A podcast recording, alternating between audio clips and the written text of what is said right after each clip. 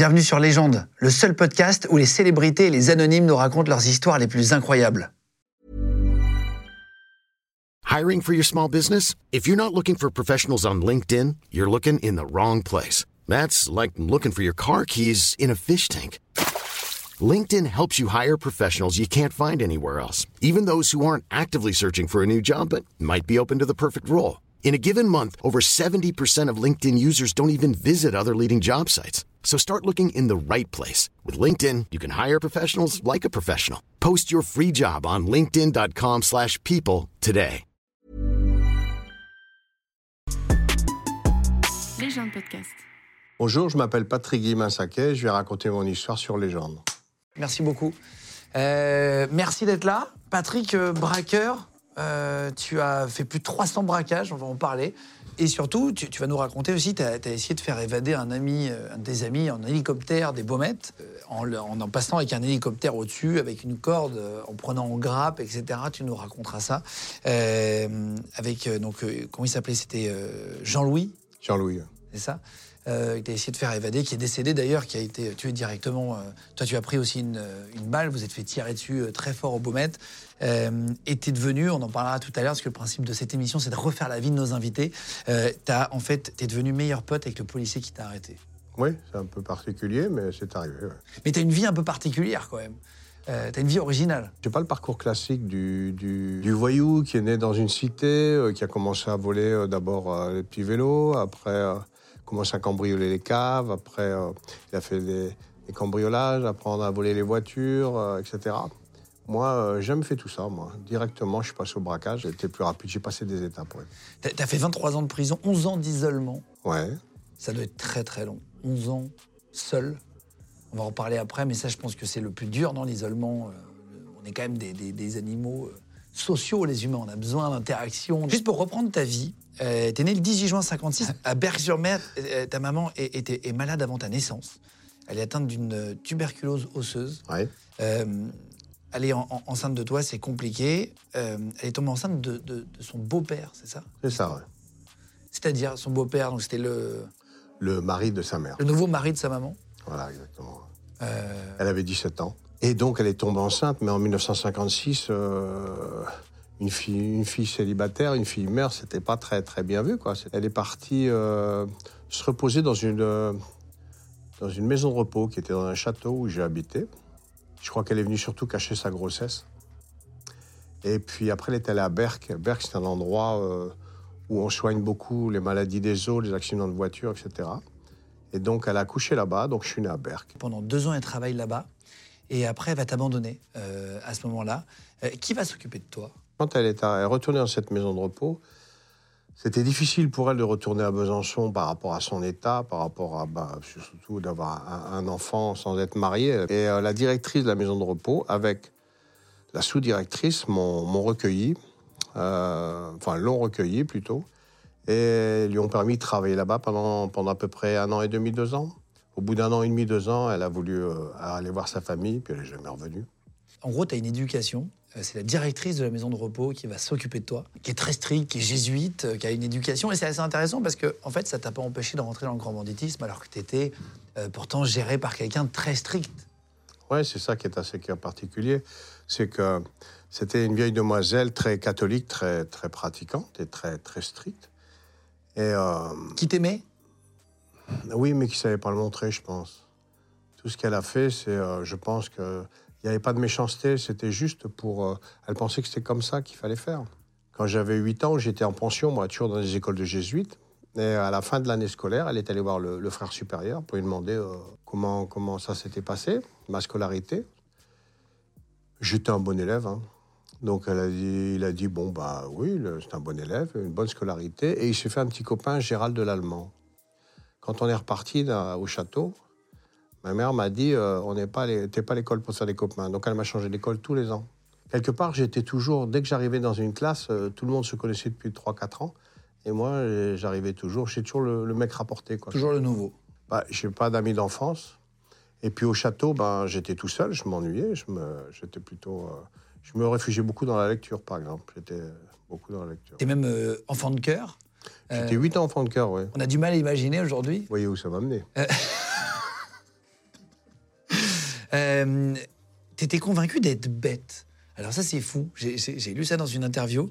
En fait, quand tu as 10 ans, ta, mère adoptive, que tu appelles la tantine, euh, tu dis, elle te fait passer un test de QI, mais quand elle revient, en fait, elle te dit pas le résultat. Alors, j'ai fait ce test et en repartant, c'était euh, la, la tantine était quelqu'un de très euh, pas très jovial, on va dire. Et donc, et puis elle était, elle avait tous ses problèmes, elle dirigeait son, sa maison de repos. Et donc, en repartant, elle m'a rien dit, elle était très sévère et tout. Moi, j'ai pas osé poser la question, mais je me suis dit, ça sent pas bon, quoi. C'est pas bon, hein. pas bon, pas bon. Je suis reparti avec cette idée que bah, euh, ça devait pas être terrible. J'étais pas un matheux, moi, j'étais plutôt un littéraire. Je comprenais pas, mais euh, j'insistais pas parce que je me disais c'est normal, je suis bête. En gros, je pense que je me disais ça. Je me le disais pas vraiment comme ça, mais au fond moi-même, je n'insistais pas vraiment. Et j'ai appris que j'avais eu finalement un, taux, un bon un QI assez élevé euh, aux assises. Ils me disent que bah, j'avais fait un test de QI euh, quand j'avais euh, une dizaine d'années et que j'avais 142 QI. Donc, euh, eh ben ça, j'ai été surpris. C'est vrai? Ouais, Dans le bon sens, finalement. C'est bien. Ouais, ouais, ouais, j'ai été surpris. Maintenant, je me sens moins bête. Pourquoi tu avais, pendant l'adolescence, tu, tu dis que tu étais fasciné par les voyous? Alors, qu'est-ce qui te fascinait chez eux? Non, je n'étais pas fasciné par les voyous. J'aimais beaucoup les histoires euh, dans les bouquins, j'aimais beaucoup l'histoire d'amitié. Et l'amitié, ça se forge toujours dans des moments forts, la guerre ou des coups, des choses comme ça. Et donc, euh, voilà. Et quand j'ai décidé de devenir voyou, parce que j'ai décidé de devenir voyou, moi, hein, d'un coup, à 22, 23 ans, T'as pas fait voyou pour. euh, il n'y avait pas de guerre. Non, c'est pas pour l'argent, tout ça. Ça n'a jamais été vraiment un, un truc, sur- même si j'avais pas d'argent, hein, mais bon. Et, euh, il y T'as pas pas- braqué pour l'argent? Non, non, non. J'aimais bien l'idée. euh, J'avais une idée très romanesque ou très romantique du milieu, avec un parrain, une famille, quoi, quelque, quelque chose que j'avais pas finalement. Et donc, euh, euh, moi, j'étais du Nord. hein. Ouais, Pour nous, gens du Nord, euh, les garçons, euh, les voyous, c'est Marseille. hein. Les garçons, c'est des hommes là-bas. Je suis parti là-bas. Dans le sud, exprès? Pour être voyou. Ouais, ouais, pour être Tu voyou, déménages pour le travail. Pour rencontrer mon parrain. Voilà. Tu cherchais un parrain? Oui, bien sûr, une famille, bien sûr. Ah oui, tu savais même pas pour qui tu voulais bosser. Tu voulais juste Bah, à être un voyou. l'époque, euh, le parrain, c'était Gaëtan Zampa, euh, voilà. Mais ça n'existe pas, ça. C'est, ça, c'est des... Si, peut-être la mafia sicilienne, où il y a... c'est pyramidal. En France, ça n'existe pas, ça. Ça n'existe pas. Ouais. Et donc, euh, j'ai commencé à braquer. En vérité, j'ai braqué pour voir si j'étais capable de le faire et pour prouver, euh, bah, pour montrer aux autres que j'étais capable, quand même, si je veux rentrer dans une famille. Enfin, ton premier braquage, c'est l'argent de la quête C'est ça? Ah, non, non. non. À 16 ans? Ouais, non, ça, c'est pas... Non, ça n'a rien à voir, ça. Rien à voir. T'as juste volé, là? Ouais, ouais. Là, c'est pas pareil, c'est une autre histoire. Moi, j'habitais dans un village à côté d'Arras. Il y avait des balles. Et euh, moi, j'étais enfant de cœur. Et il y avait le docteur Bouton, il laissait toujours une grosse pièce de 5 francs dans, à la quête. Et c'est pas bien, mais je volais- j'ai volé la pièce de 5 francs pour aller au bal. Ça fait pire après. Ah oui, mais bon. Non, non, j'ai jamais volé, moi, à part la pièce de 5 francs. j'ai jamais volé. C'est vrai moi. Non, non, je braquais les banques, mais je volais C'est pas. du vol, braquer. Non, non, non, non, non, c'est pas pareil. j'ai jamais volé personne. Ah, tu considères que c'est pas du vol, braquer Non, attends, c'est intéressant comme débat. Non, non, c'est pas tout à fait pareil. Disons que euh, je, je n'ai jamais volé personne, moi. Jamais volé personne. On pouvait laisser tomber votre portefeuille, même s'il y a beaucoup d'argent. Enfin, s'il y a beaucoup. Non, non. S'il y a beaucoup d'argent, je ne prends pas.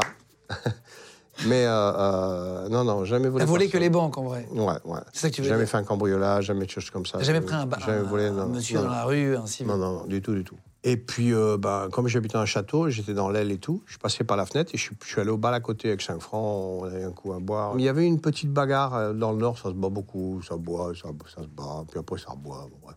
Et donc je suis rentré, mais j'avais pris un coup.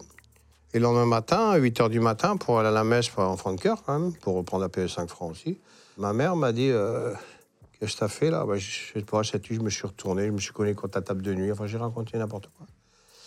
Et le samedi d'après, avec la nouvelle pièce de 5 francs, je suis retourné au bal. Mais quand je suis rentré à 2 h du matin, j'ai passé par la fenêtre, la lumière s'est allumée, ma mère était là. T'attendais? Ouais. Donc j'ai eu le droit à une engueulade euh, comme d'habitude, mais je lui répondais pas, moi, j'étais, j'avais, je, je- je la craignais beaucoup. Et le lendemain, euh, elle m'a envoyé le jardinier pour me mettre une raclée et je me suis rebellé. À partir de là, ça a changé complètement, ma, mon, rapport avec la tantine, parce que du jour au lendemain, je me suis senti fort d'un coup. Le, recul du, jardinier, j'ai pris ça comme s'il avait peur de moi. Alors c'est un mec qui a fait la guerre d'Algérie, Euh, il n'y avait pas de tracteur, lui, il, faisait... il avait des bras comme ça. En plus, je crois qu'il avait fait de la boxe. Mais moi, je l'ai pas pris comme ça, je l'ai pris comme s'il avait eu peur de moi. Alors qu'en vérité, il a dû aller voir ma mère, lui dire Bon, je vais bien lui mettre une raclée, mais il est grand maintenant. Et du coup, le samedi d'après, je me suis habillé. Ma mère m'a dit Où tu vas? J'ai dit Je sors. Et elle m'a dit Sortira pas. Ben, j'ai dit Arrêtez-moi. Elle n'a pas compris, elle n'a pas compris que je me rebelle, elle n'a pas compris tout ça. T'as vrillé du jour au lendemain? Ouais, ouais. Ils m'ont mis un éducateur, Monsieur Proville. Il a une tête de sadique, il a une barbe longue, les lunettes noires, le soleil noir et tout. Il était inquiétant, moi je le trouvais inquiétant ce garçon. Donc, euh, la tantine ne comprenait pas, comme je continuais à sortir. Donc euh, avec Mademoiselle Marga, ils ont pensé euh, ils devraient peut-être me mettre dans une maison de correction. Une prison, quoi. Ouais. Et euh, ils appelaient ça un foyer de jeunes apprentis. Donc euh, je me suis retrouvé là-bas. Euh, comme j'étais assez costaud, quand on est jeune, c'est important d'être costaud, on respecte les gars costauds. Donc je me suis vite retrouvé assez respecté, on va dire, là-dedans. Le directeur, c'était un mec assez, particulier. Il avait une, il avait une canne avec des, avec des nœuds, là, et il frappait les gens avec ça. Et un jour, il m'a, il m'a, il m'a appelé pour nettoyer son bureau, parce qu'il avait frappé un mec. Il y avait du sang partout, je me rappelle, même sur le plafond. Mais non. Ouais. Et, euh, C'est quoi ce gars? Ouais. Et il m'a dit, euh, il me parle comme ça, il a voulu un peu m'impressionner, je crois. Il s'était rendu compte que j'avais pris de l'importance dans, dans le truc, j'étais un peu un meneur quelque part. Et donc il m'a dit, euh, de toute façon, ici, je sais pas, il a parlé de, de- de gars qui voulaient s'évader. Il y en a deux, trois qui ont cherché à s'évader, mais seulement ils se font rattraper. Quand ils reviennent, c'est moi qui les reçois. Quand il m'a dit ça, le lendemain, je me suis barré. Euh, Moi, je suis parti en me disant, euh, je rêvais, hein, euh, que j'allais aller à 7, monter sur un bateau, passager clandestin, partir, etc. etc. Ça n'a pas marché. hein. Pas marché. Du coup, ben, je suis revenu. Quand je suis rentré, elle a appelé les gendarmes. Et à l'époque, on se disait, euh, quand on met quelqu'un en prison, comme ça, il va comprendre. Alors que c'est- une erreur. Tant qu'on n'y est pas allé, on en a peur. Quand on y on y est allé, on se dit, wow, ça va quoi. Ah, ça t'a pas marqué, la prison? Non, au contraire, ça m'a conforté dans mon idée que j'étais. euh, bah, finalement, que, que j'étais costaud quand même. Ouais, non, au contraire. ouais. Pourquoi? Bah, parce que, toujours pareil, j'étais j'étais physiquement euh, costaud et euh, j'étais respecté. Et, euh, moi qui ai toujours été soumis tout d'un coup d'être respecté comme ça, je pense que ça me faisait du bien. quoi. Genre, t'as trouvé ta place en prison? Ouais. J'ai fait six mois et je suis sorti. Bon. À 25 ans, euh, c'est vrai que tu vas vraiment commencer les activités illégales deux ans plus tard. Euh, souvent, les voyous, tu vois, ils commencent par voler petit, etc. Toi, tu, tu tentes, as envie de, tenter un gros coup direct, mais tu vas tout seul. Alors, euh, pour plusieurs raisons. D'abord, euh, je voulais me prouver que j'étais capable de le faire. Et puis, deuxièmement, je voulais prouver aux autres aussi que j'étais capable de le faire. Tout seul pour deux raisons. La première, parce que je me disais, moi, je suis un tocard, moi. Je sais même pas voler une voiture, je sais même pas voler un vélo, moi. Je suis un tocard. hein. Et euh, je me disais, personne qui voudra faire ça avec moi. J'étais très, très naïf, moi. Je braquais, je faisais quelquefois deux, trois braquages dans la semaine. Mais moi, c'était simple. hein. Moi, je rentrais dans la banque, je sautais au-dessus du comptoir, je prenais l'argent qui était derrière, je sortais, je repartais. Je faisais l'entrée-sortir, moi. hein. C'est le truc très classique, entre guillemets, le hold-up. euh, Ouais, ouais, ouais. Moi, je prenais 20, 30 plaques, c'est-à-dire euh, 30 ou 45 000 euros à chaque fois. C'était bien. Hein. J'étais tout seul. Même Tu faisais ça deux, trois fois par semaine? À quelques fois, oui. Mais tu te faisais jamais arrêter? Bah non. Mais moi, j'étais un agent secret, moi. Moi, je faisais comme dans les films et tout. Je mettais deux, Deux voitures de, de, de relais et tout. De- je, je calculais des, plusieurs euh, Ah, tu mettais plusieurs euh, voitures, tu Ouais. changeais de voiture avec l'argent, machin Mais ça servait à rien, en vérité. Mais bon. Tu avais une technique qui était assez incroyable. Euh, c'est que tu avais une, une moto dans une camionnette. Et en fait, du coup, tu t'évadais en moto et tu mettais la moto dans la camionnette, tu repartais. Et du coup, les flics cherchaient des motards et toi, tu passais avec en fait une Ouais, camionnette. mais j'étais, j'étais très, euh, très truc. Il n'y avait même pas besoin de tout ça, finalement. Mais moi, euh, voilà, j'étais comme dans les films. Comme, moi, j'étais assez, assez organisé, on va dire. Je faisais ces braquages, mais je veux dire que, comme quoi, je suis naïf. Euh, Je gardais tout, mais Les je me, je me faisais un book avec tous mes journaux. Parce que je me disais, quand je vais rencontrer mon parrain, je vais dire, regarde, euh, je suis pas n'importe qui, quand même. Tu gardais les articles de Ouais, toi ouais. Et quand je me suis fait arrêter, les flics sont passés, euh, pour, pour autre chose, les flics sont passés, et ils ont fait la perquisition, ils n'ont pas regardé le book. Moi, je suis bien sorti. je Ah ouais, là. parce que sinon, ils auraient compris que. Ah bah oui, c'était une preuve. Ah bah oui. Et du coup, euh, quand ma copine est venue par là, je dis brûle tout, brûle tout. Elle, a tout brûlé. Elle avait déjà tout brûlé. Elle Ah, c'est vrai Elle était plus maligne que moi. Elle. T'as Ouais, fait combien j'ai- de braquages avant de te faire arrêter la première fois? Je sais pas. Et puis, quelquefois, j'en faisais deux dans le mois, quelquefois, j'en faisais trois dans la semaine, quelquefois, j'en faisais. Voilà. Tu choisissais comment les banques? Bon, moi, je choisissais surtout les banques qui n'avaient pas de SAS. À l'époque, il n'y avait pas de SAS. Moi, c'était simple. Hein. C'était en- dans les années quoi, ça? Bah, les années 80, début 80? 80, début 80, ouais. T'avais une cagoule ou on voyait ton visage? Ah non, non, non, non, moi, cagoulé, casqué, moto. euh, Alors, ce qui était embêtant pour les motos, c'est que, par exemple, je- les seules adresses que je, que je gardais, moi, euh, quand, euh, de, de voyous, c'était les voleurs de motos, voilà, ou de voitures. Et donc, euh, par exemple, j'avais des mecs à Marignane qui me volaient une moto, mais j'allais pas braquer euh, dans le coin. hein. Je louais une, un cam- une camionnette, tout ça sous des faux noms toujours. J'allais à Besançon, par exemple, avec la moto et j'allais braquer là-bas parce que j'avais peur que si je braque euh, à Marseille, le mec qui m'a vendu la moto, il se dit tiens, C'est ma moto. ouais. Et puis le jour où il se fait arrêter, il va dire bon, laissez-moi tranquille, je connais les braqueurs et voilà. Les gens de podcast. T'as- jamais tiré de coup de feu en l'air pour impressionner en arrivant? Jamais, j'ai jamais eu besoin. Et les rares fois où j'ai pris des gens avec moi pour travailler, parce que je pouvais pas travailler tout seul, C'est-à-dire des braqueurs, d'autres braqueurs Ouais, ouais, mais je prenais pas des braqueurs, je prenais des, des cambrioleurs, parce qu'un braqueur, il dit non, on fait comme ci, comme ça, etc. Et euh, au dernier moment, je leur redonnais une arme, mais je mettais pas de balle dedans. Ah bon? Non. Tu sais, tu travailles avec un mec, je sais pas si. S'il est fiable. Les mecs font tous les marioles, mais ça, se- quelquefois, ils sont, euh, quand, quand il faut travailler, ils sont, ils sont un peu, euh, un peu, un peu dangereux. T'étais pas stressé avant? Avant de rentrer, oui. On ne sait pas comment ça va se passer, mais c'est assez curieux. À partir du moment où je rentre en action, quand je rentre dans la banque, j'avais l'impression que mon cœur s'arrêtait. Il ralentissait, et puis euh, je voyais tout tranquille. J'étais très, très, très tranquille. L'intérêt, c'était même pas pour l'argent, c'était juste pour te faire un book, pour trouver un parrain. Tu sais même pas pourquoi tu fais ça réellement, c'est juste euh, pour te faire un CV, entre guillemets, de braqueur. Ouais, mais je pense même que j'aurais été dangereux au départ, parce que si j'avais rencontré un de mes parrains, un parrain, par exemple, moi je pense que c'était comme ça, comme dans les films, dans les bouquins. hein. Il m'aurait dit bon, si tu veux rentrer dans l'équipe, faut que tu ailles tuer lui là-bas. Euh, je serais certainement allé le tuer, ouais. Est-ce que tu as un braquage qui se passe mal? Jamais. J'ai jamais compris euh, des, des gars qui me disaient putain j'ai braqué et tout, le mec il m'a sauté dessus et tout. Moi jamais. Mais je crois que c'est ce que tu dégages quand tu rentres. Si t'es calme, t'es imposant, tu calmes. Moi j'ai jamais braqué quelqu'un comme ça par exemple. J'avais toujours mon arme le long de ma cuisse. Déjà de l'extérieur ça se voit premièrement. Et deuxièmement ça affole moins les gens. Mais je prenais toujours des armes imposantes moi. Vous savez même un 635 ça fait bobo. hein. Mais euh, braque un mec avec un petit 635, là, il, y en a qui risquent de rigoler. Par contre, moi, j'avais des trucs, c'était des... Si t'avais quoi, des fusils, tu veux dire? Non, non, non, non, non, des, je sais pas moi, des 1143 ou des, ou des, ou des 357 Magnum. euh, Oui, des non, canons, un peu des revolvers un peu longs, quoi. Ouais. Ouais, pour impressionner. Tu dis que tu n'as jamais de problème. Est-ce que c'est pas là que ça devient dangereux, justement, parce que tu es trop à l'aise? Euh, justement, il faut. J'ai toujours été attentif à ça. Par exemple, les deux voitures relais, les machins et tout. Après, il ne se passe jamais rien. On dit, bon, en plus, moi, il fallait que j'achète les voitures. À chaque fois, c'était bordélique. Puis, je, je fasse les transferts de voitures, de motos. À chaque fois, c'était. ah, ça me coûtait de l'argent en plus. Mais euh, j'essayais d'être toujours. euh, de continuer. Parce que c'est vrai qu'avec. C'est l'habitude qui tue. Après, c'est trop facile, facile. On prend en moins, moins de précautions. Et puis, tout d'un coup, boum. Voilà.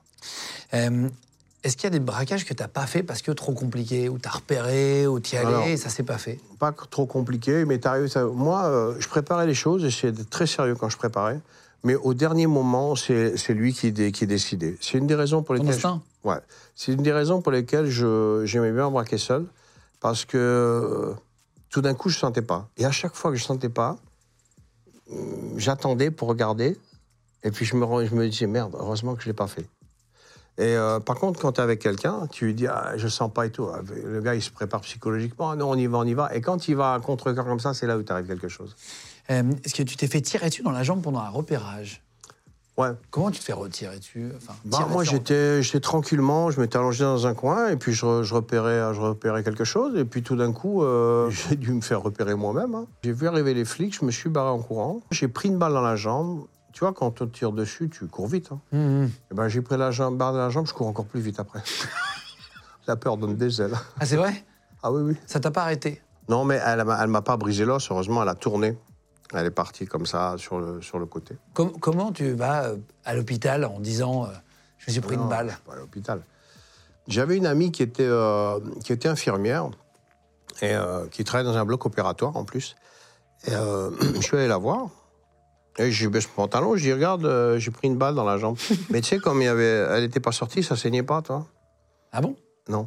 Alors, elle, elle a commencé à faire. Euh, J'ai dit, oh là, infirmière, bon, c'est pas grave. J'ai appelé quelqu'un, j'ai dit, tu connais un médecin? Il m'a dit, ouais.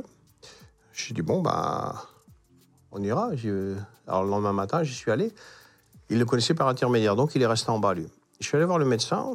Je lui dis, regarde, il me fait, oh là là, c'est profond.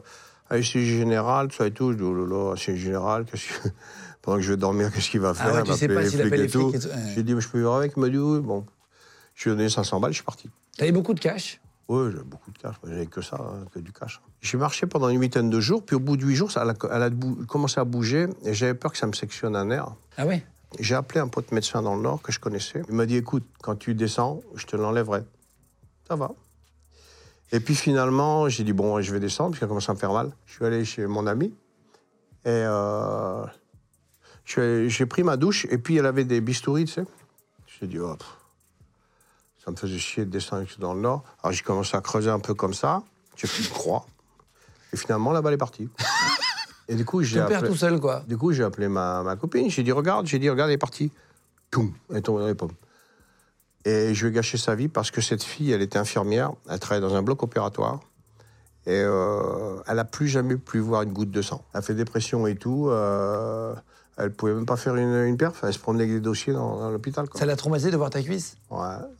De, voilà, ça l'a traumatisé, ça ça l'a traumatisé. Euh, Et tu m'as dit d'ailleurs, j'ai- eu mal à l'oreille. On comparait quand t'es arrivé, on a discuté cinq minutes. Je préfère me faire arrêter par des, des professionnels, genre RAID, euh, euh, GIGN, GIPN, je sais pas quoi, parce que c'est des, mecs- c'est des pros, les mecs, tu vois. Ils, sont pas, ils arrivent, ils sont aguerris, ils savent ce que c'est qu'une arme. Tu sais qu'un flic, il- je crois qu'il a le droit de tirer euh, dou- euh, 12 balles par an. Mmh, C'est très peu. hein. Très peu, Le- 12 Mais balles ils le disent, an. hein, ils, ils y peuvent rien, c'est juste qu'ils Ah pas ouais, de ils, balles. quoi, ils sont obligés de payer? Une balle, ça vaut 1,30€, 1,50€. ouais, c'est- Tu peux pas, tu vois. Et donc, euh, un mec qui est pro, euh, c'est plus facile. Par contre, quand c'est un flic lambda, souvent, il arrive, ils sont comme ça. hein, euh, Ouais. Et un jour, il m'a tiré à côté de l'oreille. Il m'a fait mal, mais ça fait mal, hein, je te jure. Et pendant pff, trois mois, j'ai eu des acouphènes, et pendant au moins six mois, j'ai eu vraiment mal à l'oreille. Il te tire, c'est-à-dire, il te touche pas. Non, il me touche pas, à côté, à côté. À- à- Au moment de ton arrestation. En fait, il te saute dessus et il y a un coup qui part. quoi. ouais, ouais. Après, il est venu me voir, il m'a dit Excuse-moi, excuse-moi, tu vas pas déposer plainte. Je n'ai pas déposé plainte. non, Euh, donc, qu'est-ce qui se passe? Tu fais des bracos comme ça, t'en enchaînes pour te faire un, un CV. Tu dis, c'est assez étonnant, quand même, c'est la première fois que j'entends ça. Est-ce que ça te sert, finalement Est-ce que tu arrives Non. à trouver ton parrain euh, comme tu le rêvais non, non, non, non. d'avoir D'abord, je suis jamais rentré dans une équipe. Je suis jamais rentré dans une équipe. Au départ, parce que je me disais personne ne voudra de moi parce que je suis un tocard. Et puis euh, après, euh, je pense que mon instinct de survie, euh, je sais pas moi, il y a une dizaine de mecs, une équipe d'une dizaine de mecs et tout. Il y en a un, il va s'embrouiller dans un bar, l'autre il le traite de- d'enfoiré ou je sais pas quoi. Bon, et il se frappe et tout. Après, il faut aller le tuer. Mais moi, je vais pas le tuer. Moi, je le connais pas. Il m'a rien fait ce mec-là, toi. Alors, euh, tu es obligé de, de- voilà, de faire partie de, de tout le temps tu es obligé d'être solidaire, même Tu as si des a- devoirs, entre guillemets. d'être solidaire. Et puis en plus de ça, ça m'a aussi servi parce que, euh, tu vois, quand j'étais en prison, il y avait des équipes quelquefois. Bah, moi, j'étais ami avec aucune équipe. Moi, j'étais ami avec tout le monde, mais avec personne. Et donc, j'avais pas de soucis non plus. Tu étais indépendant. Qu'est-ce que tu fais de tout cet argent Euh, Quand tu dis que tu as du cash, etc., est-ce que tu en donnes? C'est une question qu'on me pose souvent et que je me pose moi aussi. Tu sais, je pense que quand c'est de l'argent que tu gagnes pas euh, euh, avec la sueur de ton front, euh, il te brûle les doigts. Moi, quelqu'un arrivé, moi, je suis un. pff, moi, quelqu'un vient, il me dit Oh putain, je suis dans la merde, et tata. Pff, Si j'ai 20, 20 plaques, je donne 20 plaques, je donne. Et puis, je, je dis toujours Ben, euh, Quand tu peux, c'est pas grave. On me rembourse jamais. Comme je te dis, agent secret, hein, je sortais jamais après 19h. Euh, euh, je ne me faisais pas repérer. euh, je prenais sens interdits. euh, je ne voulais pas les feux rouges. Je mettais ma ceinture de sécurité, etc. pour pas me faire repérer. J'étais toujours avec des, voitures euh, volées ou, ou euh, euh, louées avec des faux papiers. euh. dedans, il y avait. Parce que moi, j'étais un braqueur itinérant, toi. C'est-à-dire que je faisais toute la France comme ça. J'allais dans un Sofitel, toujours sous les faux papiers. Je repérais mes trucs et tout. Je restais un mois. Après, je me tapais mes 3-4 trucs. Hop.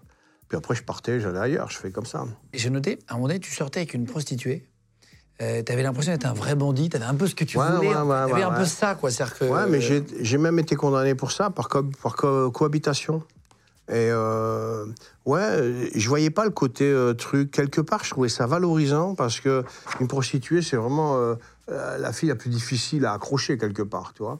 Moi, j'ai jamais, moi, la prostitution, c'est pas du tout mon truc. Et puis, euh, j'ai jamais, euh, j'ai jamais payé une fille quoi que ça. Mais je trouvais ça valorisant de, tu vois, tu vois, tu payes pas. Euh, c'est que c'est-à-dire que tu as réussi à la charmer, à être plus, tu vois. Et puis c'est surtout aussi le côté, tu sais, quand tu lis les histoires des années 50, tous les voyous, ils avaient des, des- prostituées, ça commençait comme ça. Et euh, chaque voyou, il avait, il avait des gagneuses, comme ils appelaient ça et tout. Et moi, euh, moi je suis arrivé avec, euh, j'avais tr- 30 ans de retard, cette affaire. Et je voyais pas le côté sordide, tu vois, de, de ça. On, on te surnomme le ch'ti. euh, parce que tu viens de Berck. C'est Bon, ouais, un peu. Tu arrives à te faire un nom dans le milieu comme tu en rêvais? Non, non, non, mais personne ne savait que j'étais un braqueur. Moi, je, je- j'en parle à personne, finalement. J'en parle à personne. Et quand ils m'ont arrêté pour le camion de cigarettes en 96, c'est là qu'ils se sont aperçus, en trouvant un papier dans la poche de Véronique, que, euh, on avait loué un hôtel, euh, c'était à Dijon, à Dijon. Ils ont été regarder un petit peu, tiens, c'est loué sous un faux nom, et tati, tata, puis d'un coup, il s'est dit, ah, c'est peut-être lui le braqueur euh, solitaire. C'était quoi l'histoire du camion de cigarettes? T'avais braqué un camion de clopes? Ouais. Je fume pas, mais. Et, euh, et, et- et donc, euh, à Dijon, ils, sont m'ont mis trois braquages à Dijon. Et J'ai fait. Voilà. Et du coup, euh, ils se sont un, petit peu interrogés sur moi parce qu'ils se sont dit tiens, mais qui c'est celui-là en fait tu Mais Les flics, euh, personne. On- J'ai jamais été Ah, soupçonné. c'est- ah ouais, en fait, c'est à ce moment-là où ils, se, ils soupçonnent pour des bracos alors que t'avais juste fait un camion de cigarettes à ce moment-là. Ah. T'es- t'es- T'essayes d'être euh, le moins traumatisant possible pour les gens? Moi, je me suis très souvent caché derrière quelque chose. Je me, je me, j'ai toujours dit, moi, moi, je suis pas un violent, jamais mis un coup de croche, jamais rien du tout, etc. Moi, c'est braquage simple. Mais c'est extrêmement violent de, de, de- d'être braqué. Même sans violence. Ouais, même sans violence. Et je m'en suis rendu compte, même si je le savais, c'est quand je suis passé aux assises pour, pour, pour, euh, pour, pour un braquage et tout. À un moment, le président de la cour d'assises, il dit à la, à la dame, que j'ai- une des dames que j'avais braquée, retournez-vous, euh, est-ce que vous pouvez le regarder et tout? Je ne sais pas pourquoi il a dit ça, parce que moi, je braquais cagoulé, casqué, elle n'aurait pas pu me, regarder, me reconnaître. hein. Elle n'a jamais voulu se retourner. Il a dit, pourquoi vous ne voulez pas vous retourner, madame? Elle a dit, euh, parce que j'ai peur. Je te, je te jure que j'ai- rêvé cette fille pendant au moins dix ans, en me disant, il faut que je la retrouve pour lui dire, faut pas avoir peur de moi, je suis pas méchant. c'est curieux. hein. Ah, c'est curieux. Ouais. Et, ça- et tu t'en es voulu, là? Parce que tu dis, tu as eu des remords, tu t'en es rendu compte après? Non, mais quand je parle, disons qu'après, je disais plus, euh, moi, je, je le braquage, je suis pas violent et tout. Non, c'est violent. C'est violent, quoi qu'il arrive. C'est violent. Tu arrives à avoir une vie pendant des années, euh, ça, ça dure quand même longtemps, toute, est- toute cette période-là. tu arrives à avoir des, des amis euh, qui. Est-ce qu'ils le savent? Est-ce qu'ils le savent pas? Est-ce que tu as des amis normaux, entre guillemets? C'est-à-dire que plombier, Personne etc. ne savait. Et personne ne savait.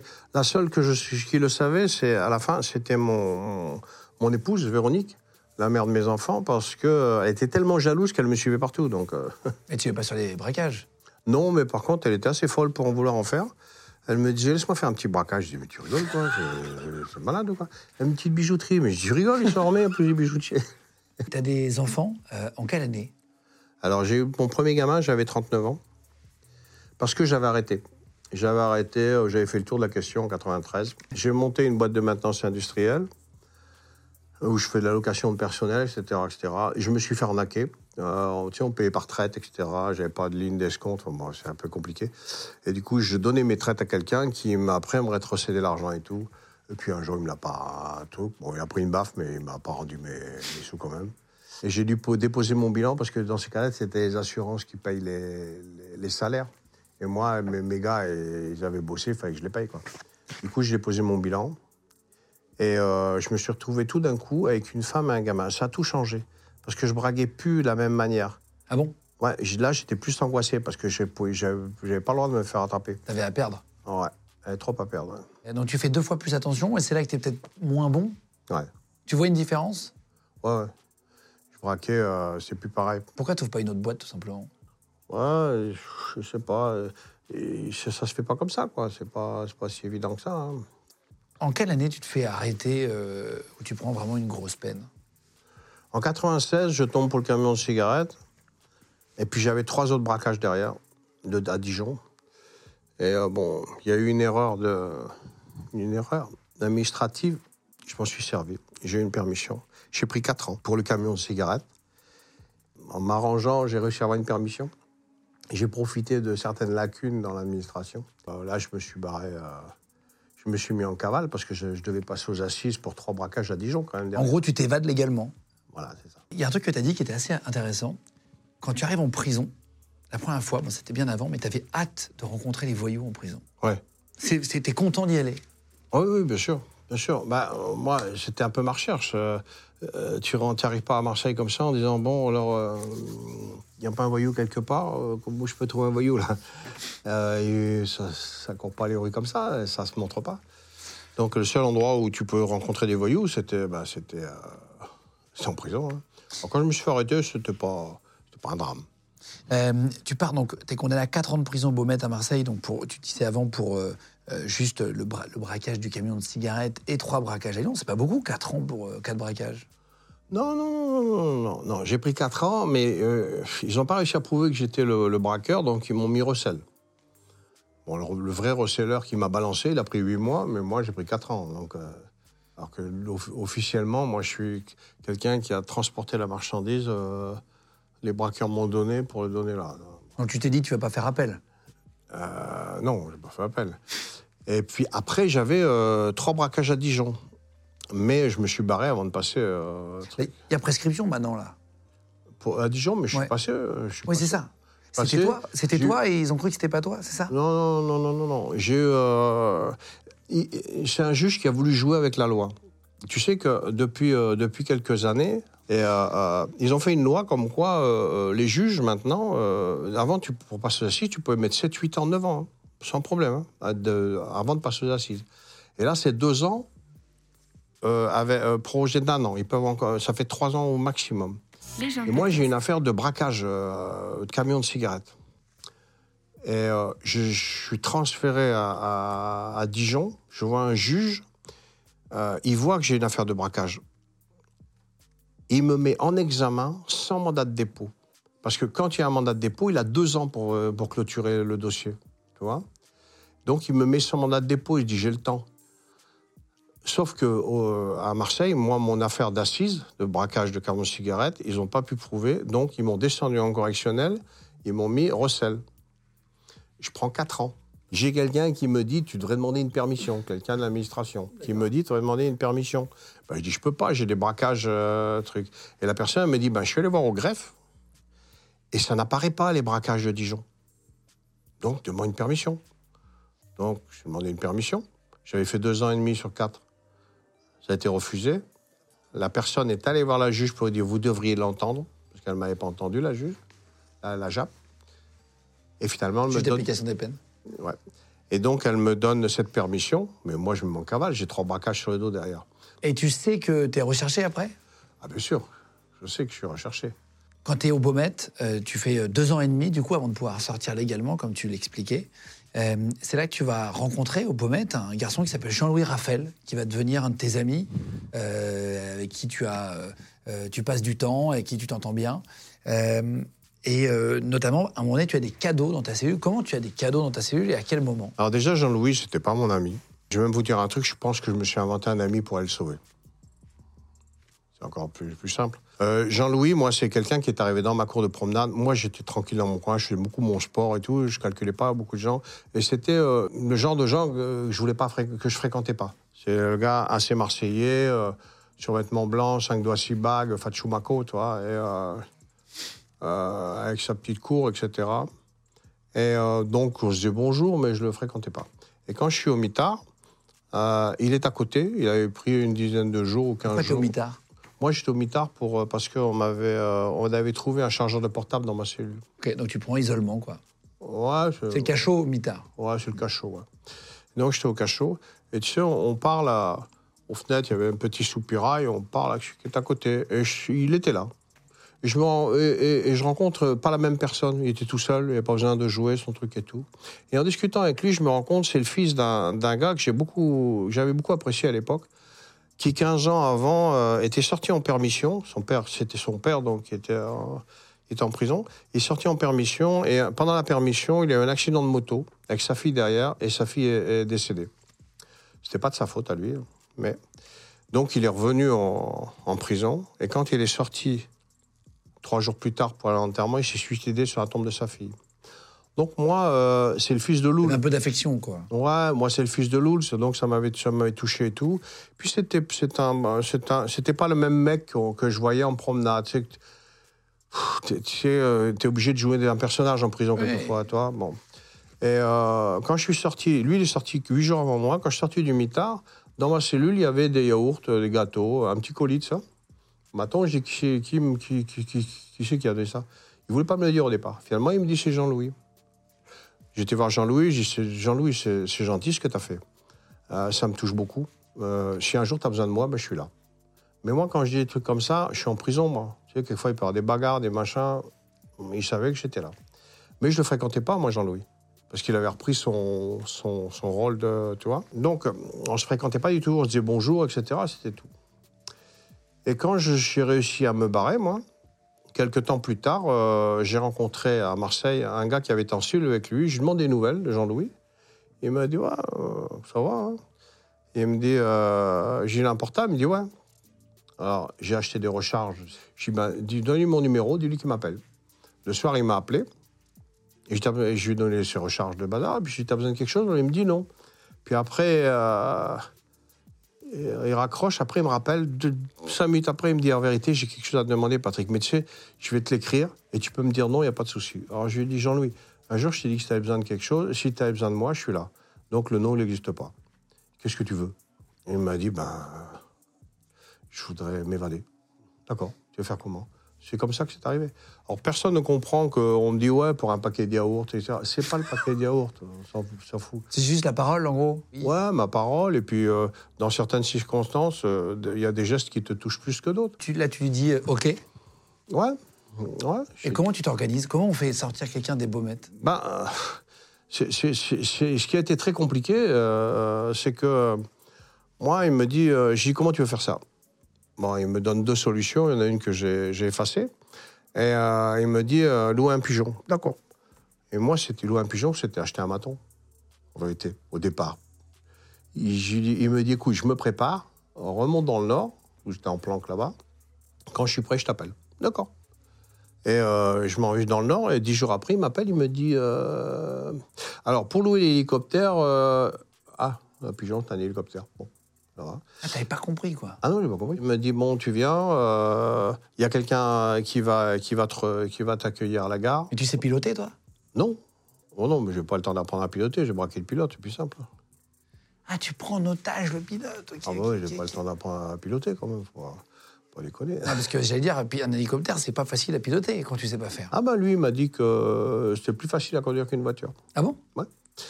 À piloter que conduire une voiture.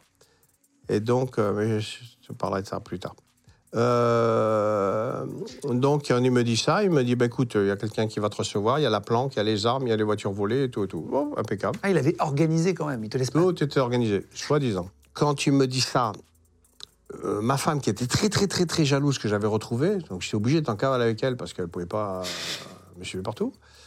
Du coup. Avec tes euh, enfants Ah ouais, avec mes enfants, bien sûr. ouais. T'étais en cavale avec tes enfants? Ah ouais, 3 ans et 4 ans. ouais. Je pars à Marseille.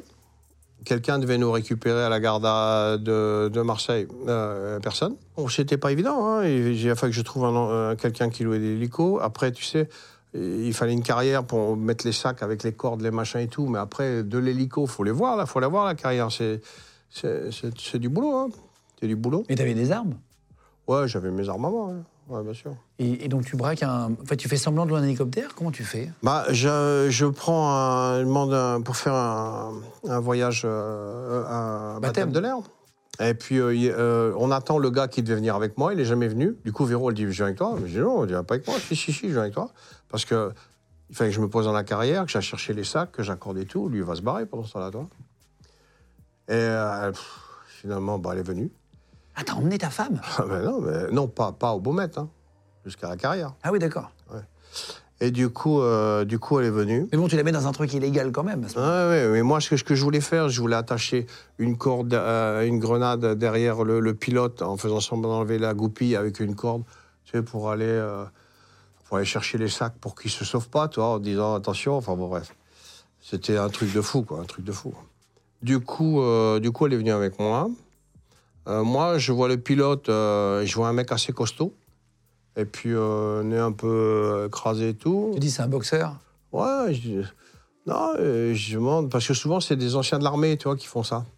Et puis, euh, en discutant avec lui, je- on sympathise et tout. Enfin, il me dit, il me dit que c'est facile à piloter, etc. etc.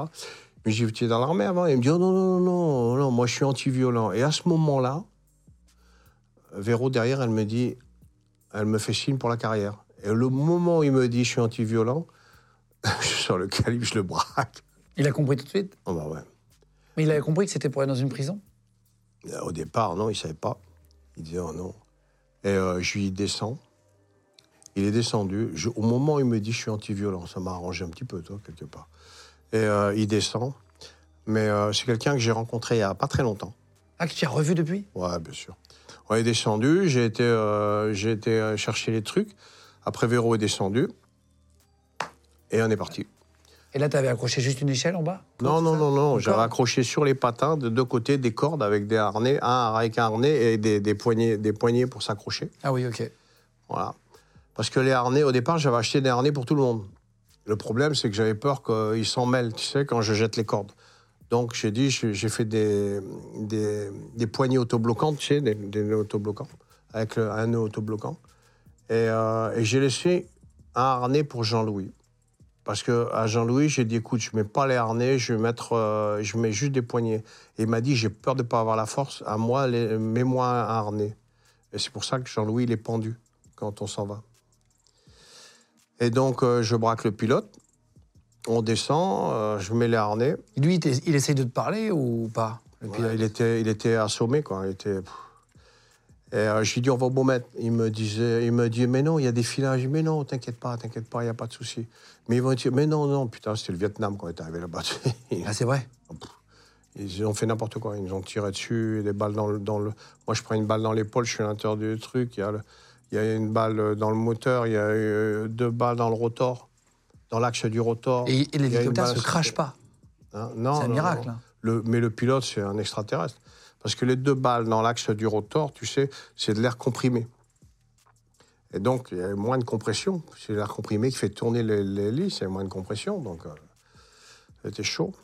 Il tient le choc, tu, lâches l'échelle, et finalement, en fait, il y a Jean-Louis qui, qui est vraiment là, qui t'attend dans la non, cour. ils sont, ils sont cinq. Il n'y a pas de filin à l'époque, il n'y a pas de filet. Il y, a des, il y a des filins comme ça, donc on ne peut pas se poser. C'est pour ça que je suis obligé de leur, leur Ah, lancer mettre un des- truc long. les cordes. Après, je les Hiring for your small business? If you're not looking for professionals on LinkedIn, you're looking in the wrong place. That's like looking for your car keys in a fish tank.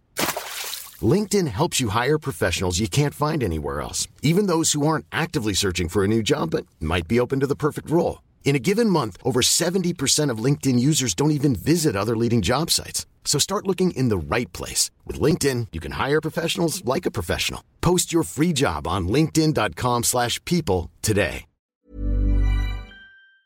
Soulève- je les ai soulevés et on s'est posé sur le terrain de foot d'à côté. Mais eux, ils étaient en grappe sur deux, ils étaient cinq sur deux cordes comme ça et tout. Les Miradors, ils étaient à 20 mètres. C'était du carnage. Jean-Louis, il est mort. euh, tout- pratiquement tout le monde était blessé. Et euh, on s'est posé dans. Jean-Louis a été tué sur le coup? Ouais. Ou mort après, non? Il s'est posé, on s'est posé dans, sur le terrain de foot. Et à ce moment-là, ils sont tous, tu sais, beaucoup de poussière. hein. Et ils sont tous arrivés, hein, tout décolle, décolle, décolle. Et moi, je vois pas Jean-Louis. Je dis, il est où Jean-Louis? Décolle, décolle, décolle. Et je vois une forme là-bas et tout. Et je braque celui qui est à côté, j'y vais le chercher. Il bouge pas. J'ai tiré au-dessus de sa tête. Il n'a toujours pas bougé. Et finalement, c'est le petit Yann. Le petit Yann qui est descendu pour aller voir. euh, voir. C'est qui le petit Yann un... Yann Gauthier, un des gars qui était euh, que t'as fait évader En fait, t'as fait évader des gens que tu connaissais pas. Ouais, ouais, ouais. Je connaissais, je connaissais un peu, mais euh, c'est Jean-Louis. Jean-Louis, tous les jours, il me disait, il y a un machin qui vient. Je dis, arrête, Jean-Louis, je vais pas faire trois voyages, quand même. T'es un peu...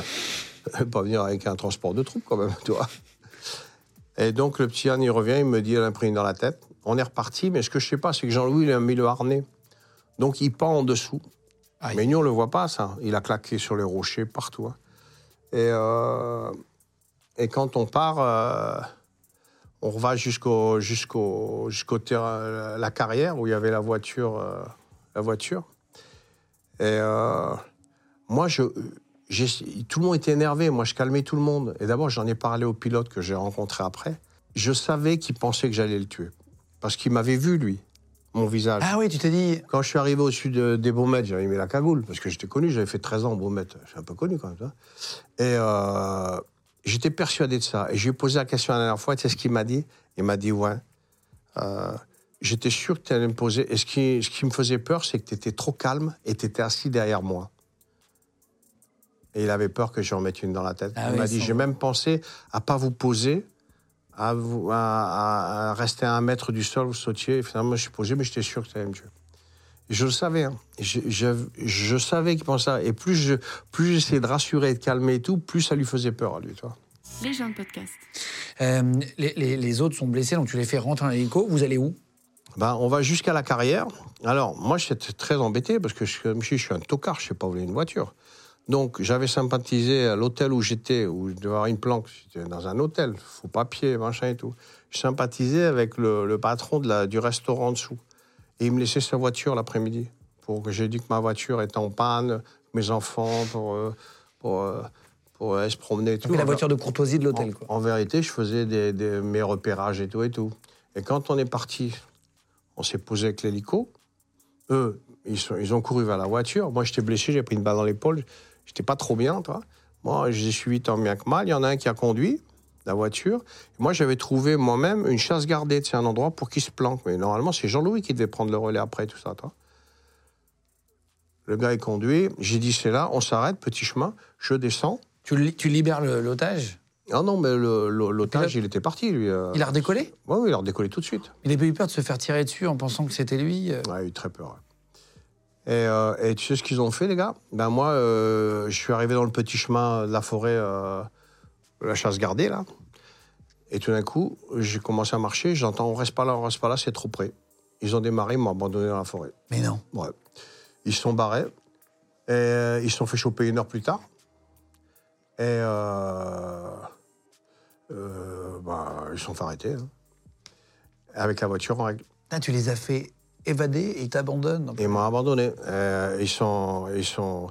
Moi, je suis tombé dans les pommes. Je me suis réveillé, j'ai appelé ma Véronique, ma femme. Tu t'es dans les pommes à cause de l'épaule? Ouais, ouais, j'avais perdu, j'avais beaucoup de sang. Donc là, tu tombes dans les pommes, ta femme, elle est où? Bah, ma femme, elle était repartie, mais euh, elle est revenue me rechercher. Et eux, ils se sont fait arrêter euh, avec la voiture en règle. Et c'est comme ça qu'avec la voiture en règle, ils sont remontés jusqu'au patron du, du truc, qui lui, j'étais des faux noms et tout, mais il se rappelait que j'étais allé dans un, dans un Aquacity, tu sais, un, un truc euh, Aqualand, Aquacity. Ouais, un parc ça, aquatique. Ouais, c'est ça, un parc aquatique. Et euh, ils, y sont, ils y sont allés comme ça. Et tu sais, quand tu rentres dans un parc aquatique, automatiquement, ils te prennent en photo avec le capitaine Crochet ou je sais pas quoi. tu les achètes ou tu les achètes pas. Quoi, ce Quoi cette histoire? Tu les achètes ou tu les achètes pas. Qu'est-ce que tu sais sur les petits toboggans aquatiques, toi? Le temps de tout préparer et tout. J'avais mes enfants, donc Ah j'essayais oui, un les peu, enfants, d'accord. Ah, pas toi tout seul. euh. Bah, bah, bah non. Et, euh, et- et, euh, du coup, ils sont allés quand même au parc aquatique. Et puis, ils ont vu qu'il y avait ces photos et tout. Ils savaient à peu près les jours. Ils ont récupéré toutes les photos. Puis après, ils les ont montrées à, à des, Directeur de l'hôtel. euh, des d'hôtel. d'hôtel, euh, etc., etc. Et finalement, bingo. Mais qui c'est Et en montrant la brigade et tout, il y en a un, il dit Oh putain, c'est Patrick et Véronique, je les ai arrêtés pour un camion de, de cigarettes. C'est comme ça que je me suis arrêté. Mais c'est à cause d'eux, parce qu'ils sont par- partis avec la voiture en règle. Et euh, sans quoi, ben, personne ne savait. Parce que Jean-Louis, c'était pas mon ami. euh, Personne n'aurait pu penser ça. Et les autres, il y avait des, y avait des, euh, quand ils se sont, ils t'ont abandonné, ils se sont fait tirer dessus ou ils se sont fait juste arrêter? Ils se sont arrêtés et tirés dessus aussi, un petit peu. ouais. Ils sont pas morts eux? Non. Après, ils sont morts. Ah bon? Ouais, il y en a trois qui sont morts déjà. Sur quoi? Sur euh, de vieillesse, tu veux dire? Leur vie. hein. Ils auraient pas dû t'abandonner? Non, non, ça. Ah non, il rien à voir là-dedans. Tu te fais euh, attraper tout de suite, du coup? Là, pour le coup Non, moi, je me fais pas attraper, moi. Moi, je fais attraper 4-5 mois plus tard. 4-5 mois en cavale. Ouais, ouais. Tu vois aux infos qui parlent de cette histoire Il n'y a que ça, j'étais le mi-public numéro un. Euh, ils ont fait un flash spécial à TF1 à, 17h. Moi, j'ai fait ça à, à 16h30, à 17h, et ils, avaient, ils faisaient déjà un, un flash spécial. Avec, euh, ils avaient déjà récupéré le film euh, euh, du gars qui avait une vidéo, le, ouais. le mariage de la vidéo, etc. etc. ouais. On vous met des photos, là, je vous, mets, je vous, je vous affiche, euh, que vous puissiez voir, etc. Je vous réaffiche, on l'a on l'a montré tout à l'heure, Mm. euh, à l'image. Euh, attends, et donc toi, tu, te, tu, tu vois l'image à la télé, qu'est-ce que tu te dis là? Euh, je me dis, c'est chaud pour moi. Ah ouais. C'est chaud pour moi. Mais. je- C'est ton visage? Ils mettent ton visage à la télé? Ah non, non, non, non, personne ne sait qui je suis. Non, mais comme ils annoncent Patrick Guimain à la télé. Non, non, non, non, non. Il parle pas de Patrick Guimain, il parle de l'évasion par hélico, Ah ouais, tati ok. tata, il, il montre tout, il montre les, les- les- le, le petit film, etc. En fait, les flics savent que c'est toi, mais ils le disent pas encore. Imagine. Ils savent pas encore après. à ce Ouais, juste après. Ils ouais. savent pas, ils l'ont su euh, trois semaines plus tard. Avec l'enquête. Mais j'ai fait des petits pièges. J'ai envoyé Véronique chez elle pour voir, euh, en regardant si elle était suivie, etc., etc. Rien. Elle est revenue. j'ai- Bon. Et euh, j'ai commencé à vouloir me convaincre, parce que personne ne pouvait savoir qui j'étais. J'ai commencé à vouloir me convaincre que euh, qu'ils ne savaient pas qui j'étais. Et au bout de quatre mois, je me trouve au mois de septembre. Et euh, je dois venir arracher euh, Michel Luciani, que tu connais. On- Michel Luciani, il est venu, il était euh, au FLNC, c'était un indépendantiste corse à l'époque, euh, qui a fait aussi des braquages, etc. Je vous mets le lien de l'émission si vous voulez voir après euh, l'émission de Patrick, si vous voulez voir l'émission de Michel, si vous ne l'avez pas vu encore. Euh, voilà, on l'embrasse, je sais qu'il regarde toutes les émissions, je vous mets le lien dessus. C'est ton ami. Oui, c'est mon ami. Euh, D'abord, il en parle bien parce qu'il a écrit deux livres euh, où il en parle euh, de, de- de cette histoire, de, de ses, de ses histoires à lui. Et donc, moi, je dois venir l'arracher le mercredi, mais je me suis fait choper. Attends, le- c'est-à-dire tu dois l'arracher Tu Bah, dois le venir, venir le chercher, ouais. Ah, tu voulais refaire une évasion? Oui, mais cette fois-ci, il y avait un gars qui était dedans qui s'appelait Joe Bertoncini, qui est un ancien kidnappeur de, du baron en pain. Dans les années 70, ça avait fait beaucoup de, de trucs. Et il donnait 4 millions de francs. Et moi, j'avais trouvé une filière pour, euh, par, par les, du côté de la Calabre, là-bas, pour pouvoir partir au Brésil. Et donc, euh, on, on, on, on m'ex- on- on m'exfiltrait là-bas. Le problème, c'est, bah voilà, c'était quand même mieux avec de l'argent. Et donc, Michel, euh, je vais venir le chercher, mais il m'avait dit, y a- on emmène un mec avec nous, il donnera 4 millions de francs. 4 millions de francs, ça fait 600 000 balles quand même, c'est bien. 100 000 euros. Donc, euh, bah, j'ai dit, je vais le faire. hein. De toute façon, mort pour mort. hein. en, Sauf que- en hélico? Oui, bien sûr. Ah oui, tu t'es dit, euh, je fais une spécialité euh, Ouais, ouais, la même chose. aéroportée. Ouais, j'étais devenu le spécialiste S, euh, S évasion par hélico. Et, et donc, voilà.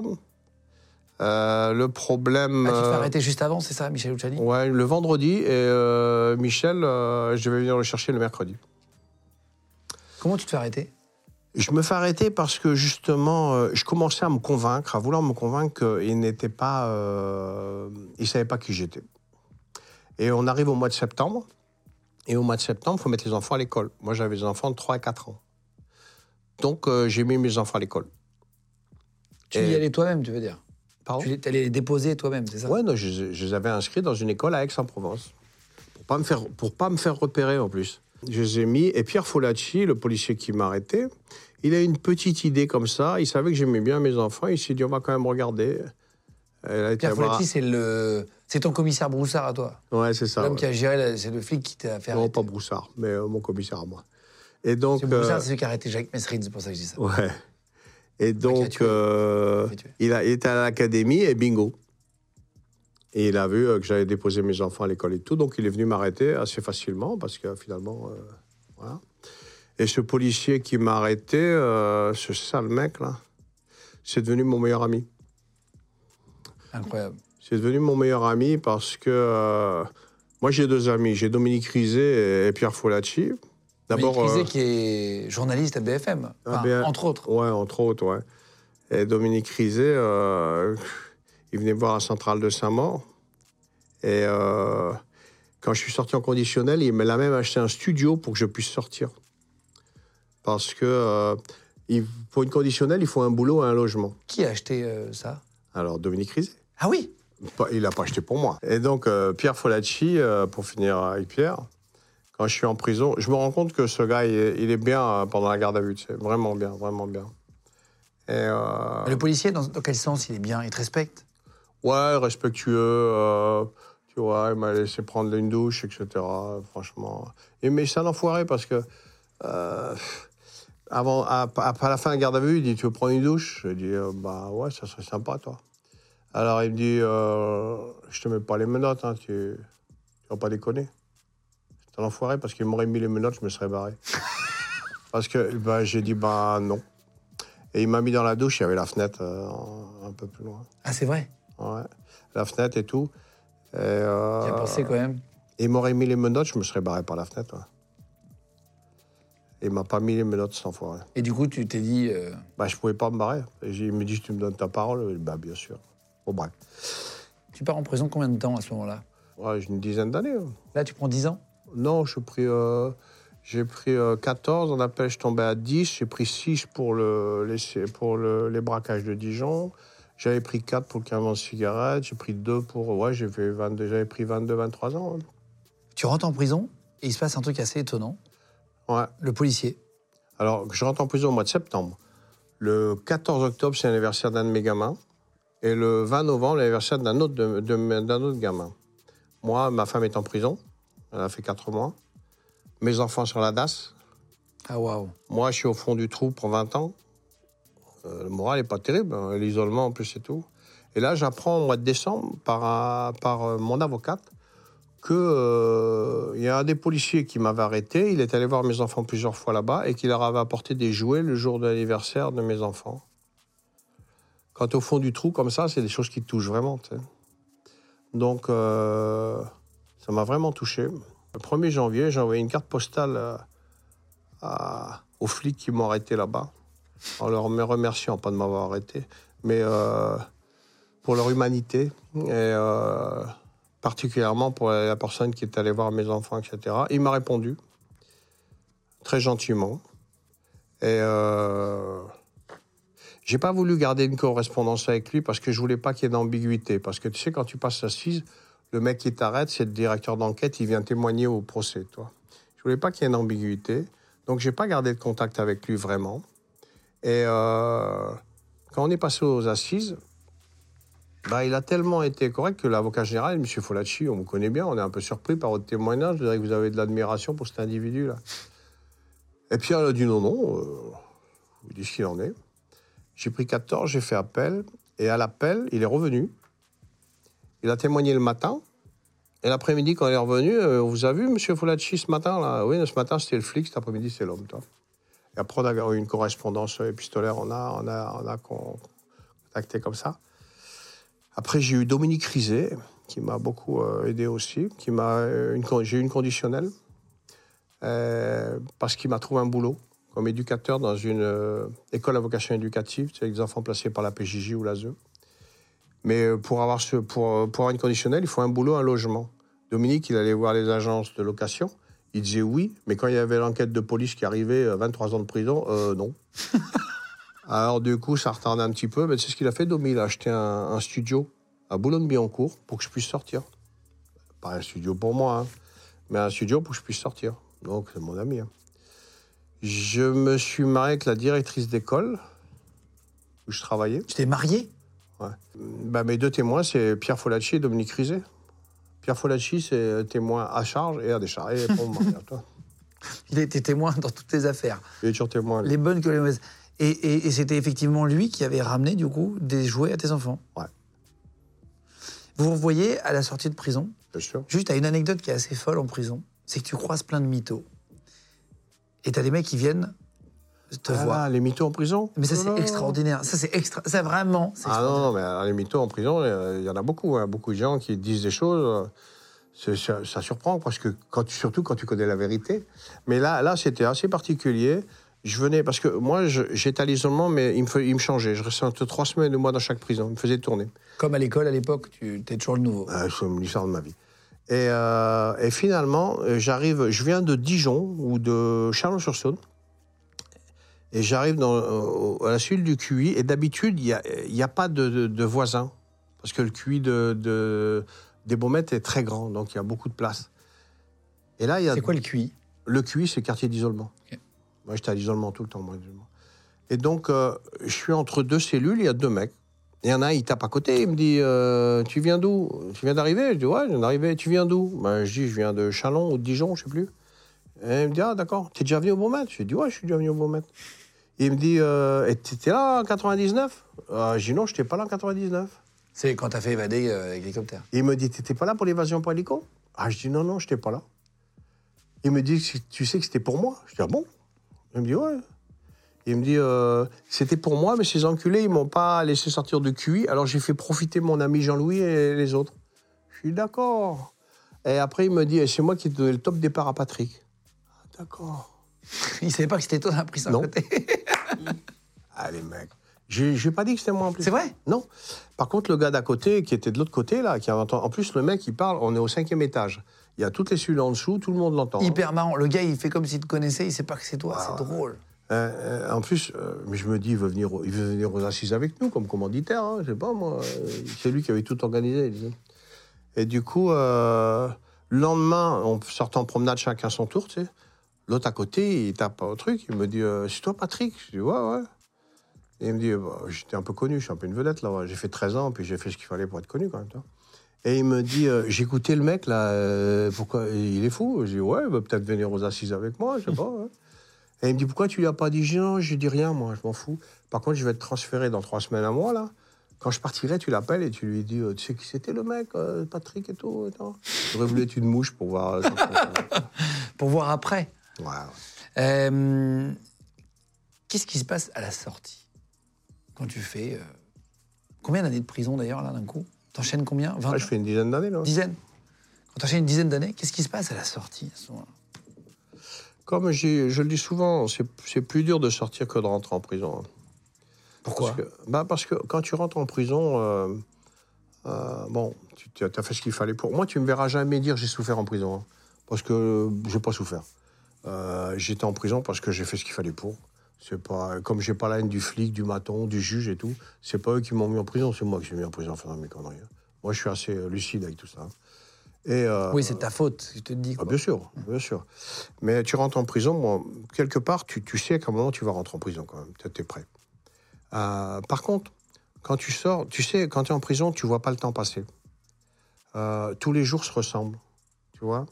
Et quelquefois, tu te retournes, putain, ça fait déjà 10 ans que je suis, de- je suis dedans. Bon, tu tu t'es pas rendu compte. C'est très long et très rapide en même temps. Mais surtout, tu vieillis pas. Tu vois, mettons, tu rentres à, à, à 20 ans ou à 20 22 ans. Tu sors à 45. Tu sors, mais tu as 45, tu as toujours 22 ans. D'abord, un petit exemple. Parce que t'as Euh, pas vécu, quoi. Bah, Un petit exemple, je sais pas moi, euh, tu regardes des petites, que tu avais 22 ans, tu regardes des petites gonzesses de 18 ans, euh, tu sors, tu regardes des petites gonzesses de 18 ans, toi. Il te faut un peu de temps pour euh, te rendre compte que bah, tu n'es peut-être plus le même truc. Euh, Oui, t'avais même pas compris, oui, dans ta tête. non, Même les- la technologie, par exemple, évolue, non? Les voitures, c'est plus les mêmes. Les, rien. téléphones. Ouais, je suis sorti, ils m'ont donné les billets de Monopoly. Tu sais, les, les euros. C'est quoi ces trucs-là, toutes ces pièces, ces billets et tout? Je comprenais plus rien.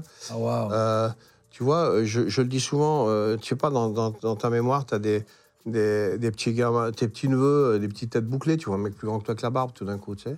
Euh, tu vas aller chez toi, ils ont fait des ronds-points, des lotissements, tu n'y arrives plus.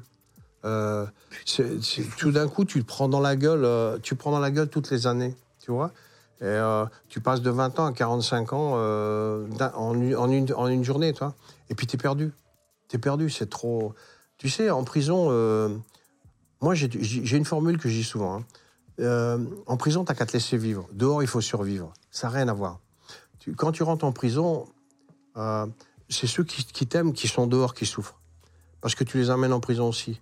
Parce que toi, tu es en prison, tu as bouffé dans ta cellule. Tu es logé, tu es, chauffé, il n'y a pas de souci. Enfin, pas de souci. C'est pas bien la prison quand même. hein. Mais dehors, il faut survivre. Il faut travailler. Il faut euh, Élever les enfants. T'as élevé les enfants, les maladies, l'école, les, les parloirs, les trucs, c'est eux qui souffrent. hein.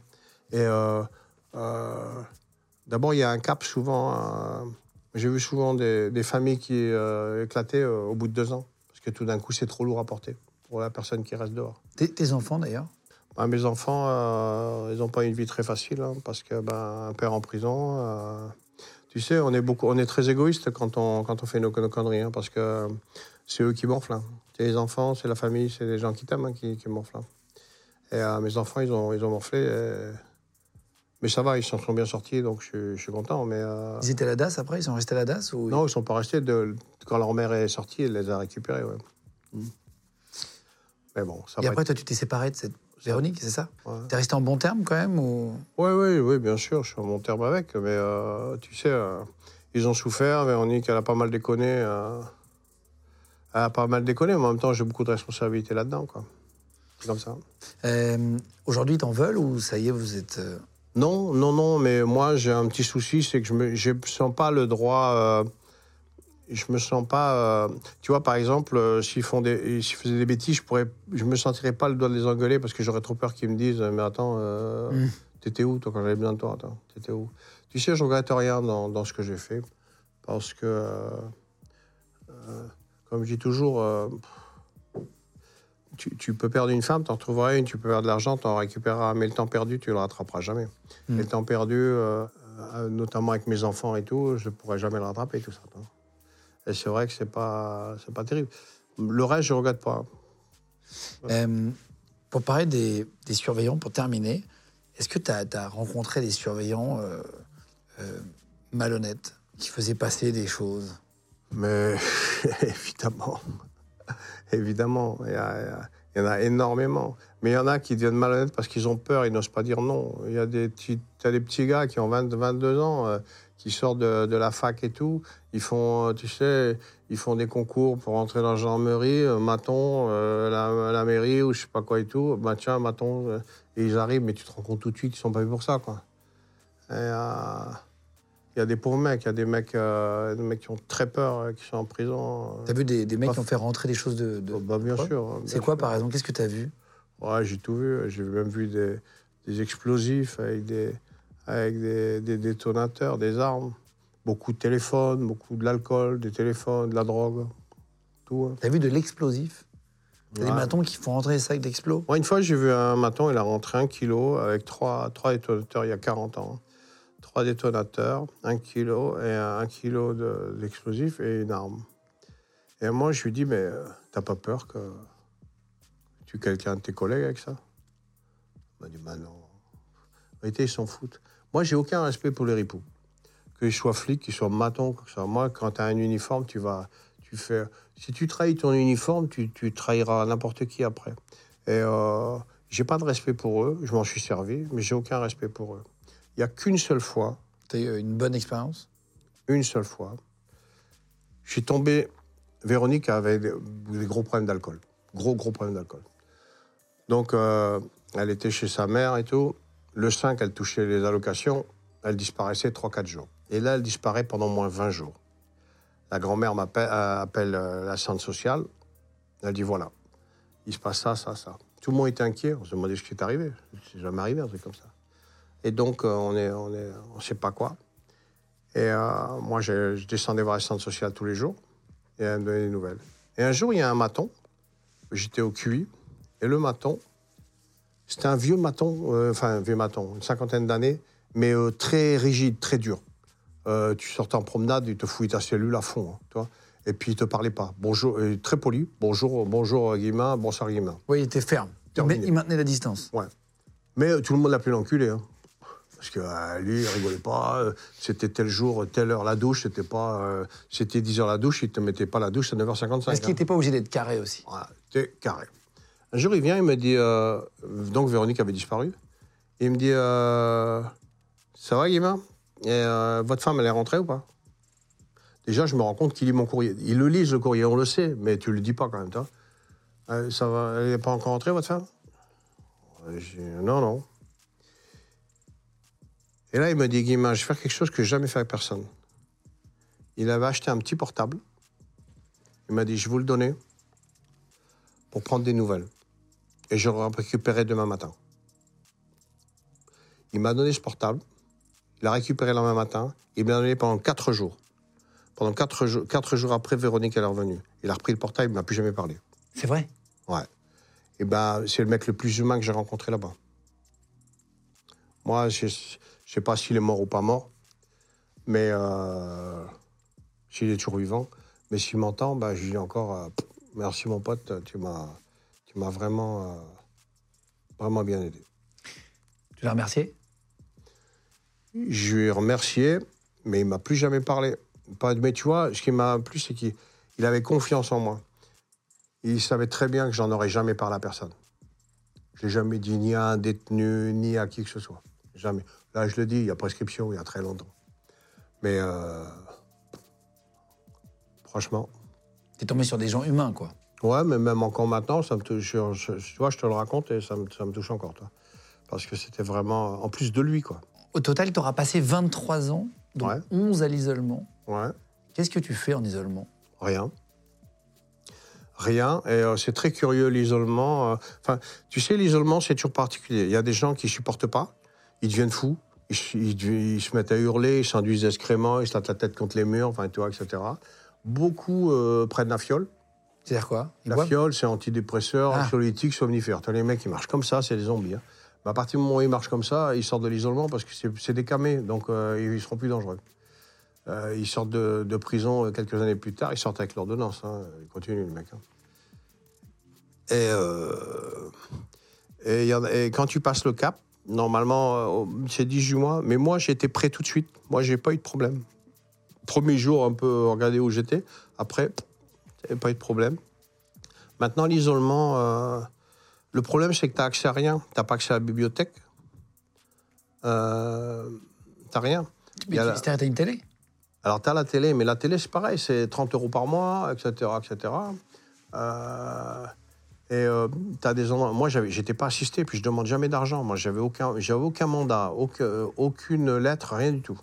Moi, quand je suis en prison, je, me coupe de l'extérieur complètement. Et euh, et il y a des, des QI où il n'y avait pas de. Il n'y avait pas de télé. On ne mettait pas la télé. Et d'autres, oui. Les trois quarts du temps, ils te laissaient la télé gratuitement. hein.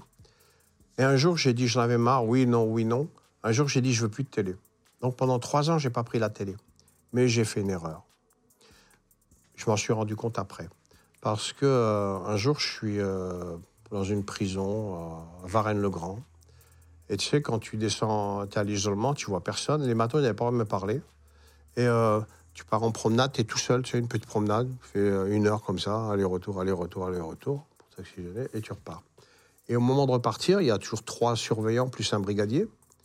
Ils parlaient entre eux d'un attentat, tu sais. Et moi, je dis un attentat, ouais, aux États-Unis. Ils me disent, bon, ça va. Moi, c'est un attentat, hein, c'est tout. hein. Et trois semaines après, je m'en vais à la maison d'arrêt d'Aix-en-Provence, Luynes. Et euh, j'étais, tu sais, que je tournais, mais je repassais. Ça fait la troisième fois que je passais là.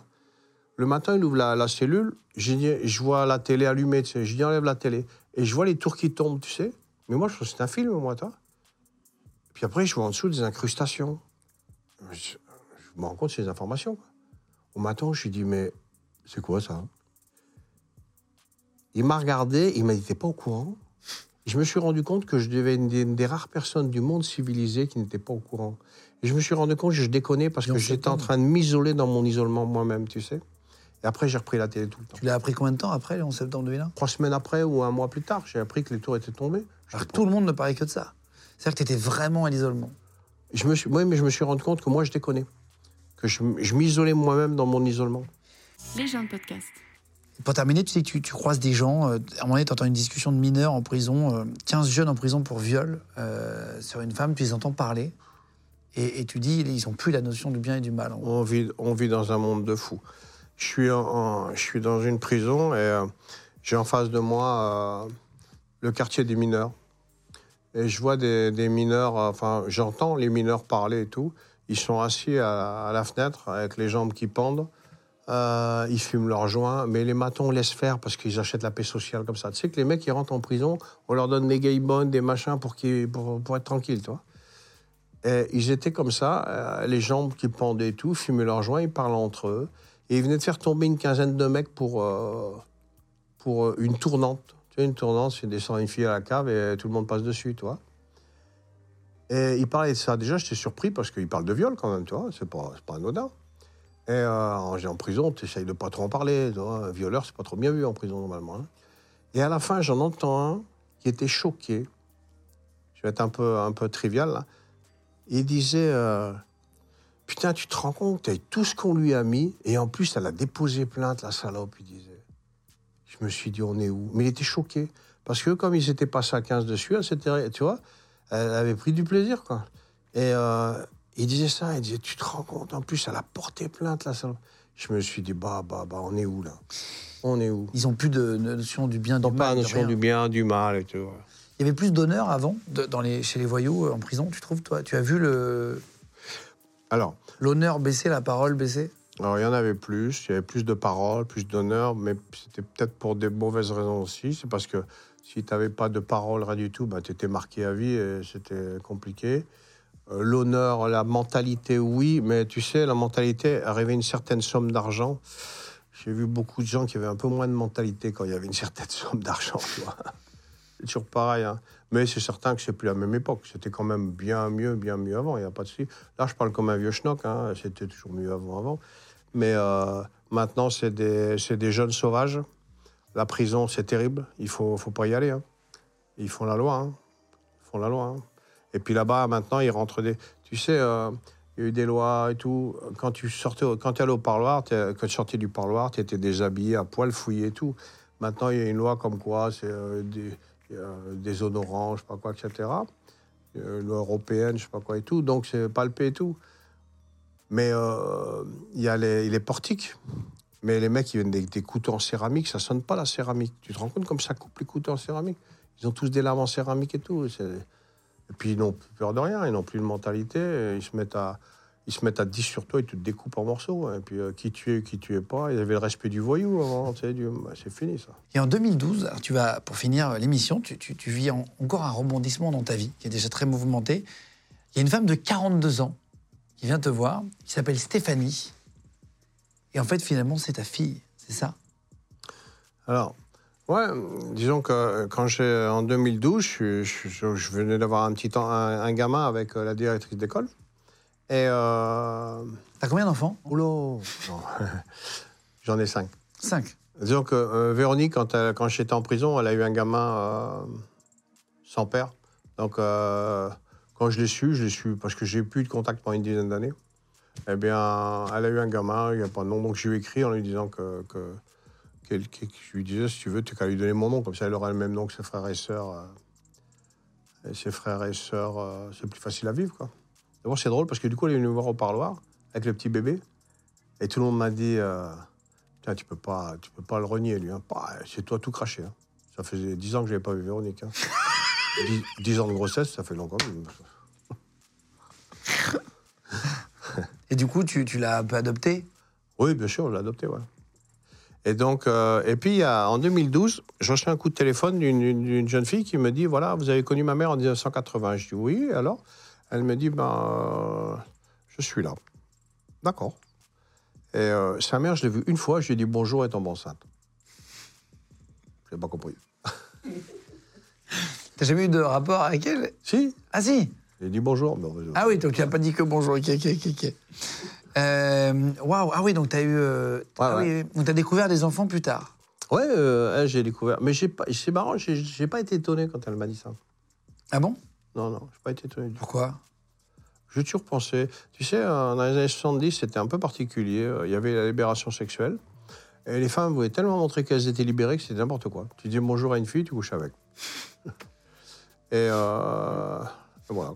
Euh, en, en 2016, tu apprends que la tantine, ta maman adoptive, décède. Ouais. Euh, comment tu le vis, même si euh, c'était il y a très longtemps et qu'elle a été très dure? Je l'ai très mal vécu parce que euh, c'est la personne que j'ai plus respectée au monde. Quelqu'un, c'était quelqu'un de très droit, de très ça.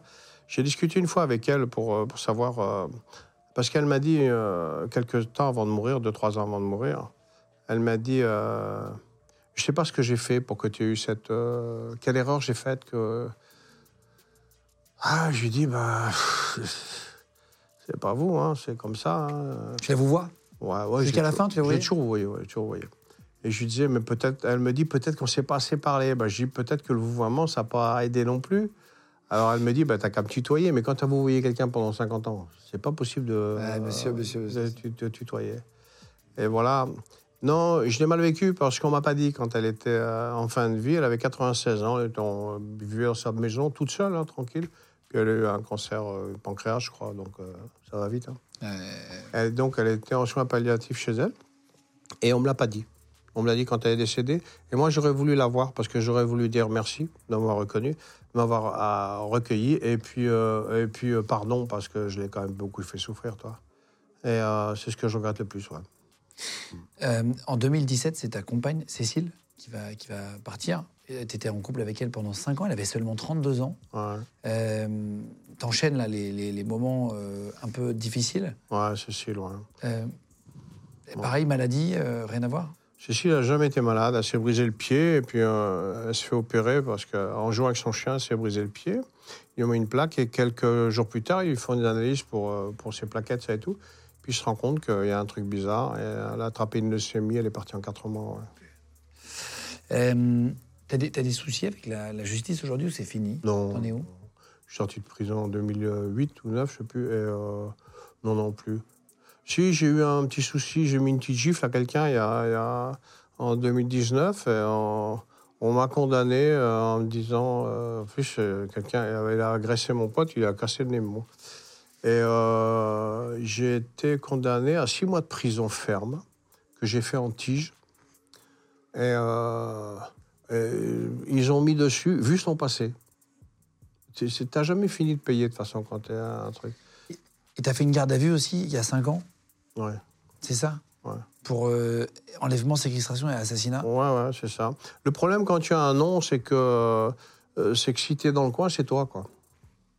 Et euh, ouais, j'ai fait une garde à vue, ouais. il y a- Et là, c'était pas toi Non, non, non, non, c'est pas moi, non. Mais j'ai fait 62 heures de garde à vue quand même. Euh, pourquoi t'écris pas un livre avec tout ce que tu racontes là Tu racontes plein d'anecdotes? T'as- T'as jamais pensé T'as pas de livre? C'est- c'est- on n'a pas de promo là. T'es t'es venu, tu es vraiment. euh, Alors, j'avais, euh, j'ai, j'ai pensé, à- j'ai commencé un livre, je l'appelle Putain de parole, parce que j'ai voulu euh, tenir ma parole envers et contre tout. Euh, J'aurais pu, euh, tu vois, il n'y avait pas les planques, il n'y avait pas les armes, il n'y avait pas les voitures volées, il n'y avait rien du tout.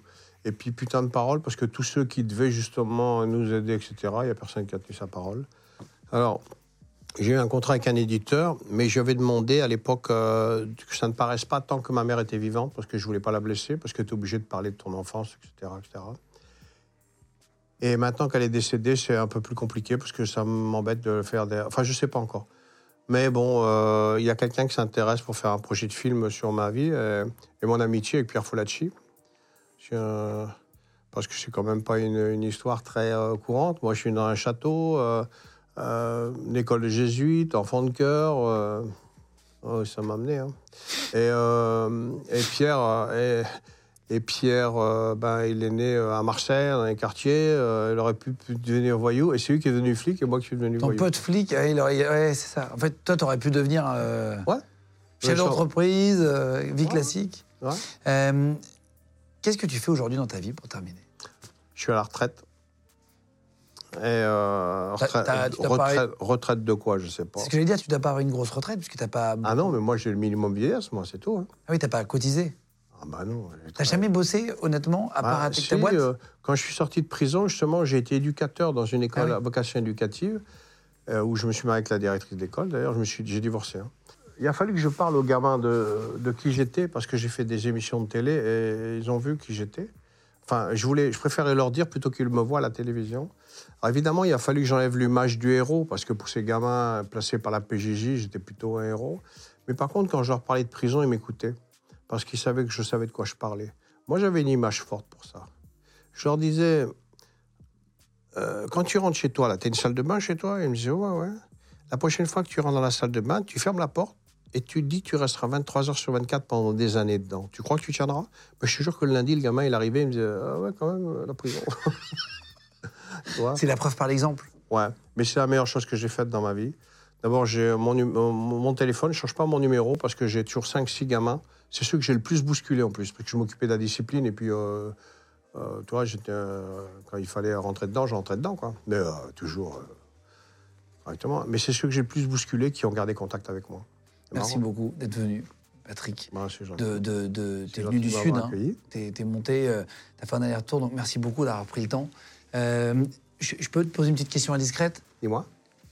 Je vois que tu as un bout de doigt en moins. Ouais. Ça a un rapport avec une affaire Non, non, non, non, du tout, du tout. Non, non, du tout. Euh, j'ai voulu aider quelqu'un. Et comme je te disais tout à l'heure, euh, j'ai perdu mon doigt. C'est dommage, je l'aimais bien. Ça fait un bout de temps qu'on était ensemble et il est parti. Merci Patrick, merci mille fois d'être venu. Euh, T'as pas de réseaux sociaux, hein, tu mets pas trop, donc juste merci euh, du coup euh, d'être venu jusqu'à nous. Continuez de vous abonner, les amis. Chaque semaine, on fait une interview le mercredi, le vendredi et le dimanche. Merci d'être de plus en plus nombreux à nous suivre, ça nous touche vraiment beaucoup. Merci à toute l'équipe d'avoir préparé l'émission. Euh, N'hésitez pas à mettre un petit commentaire, à liker la vidéo et un- un- une petite cloche, comme ça vous avez les notifications quand on met.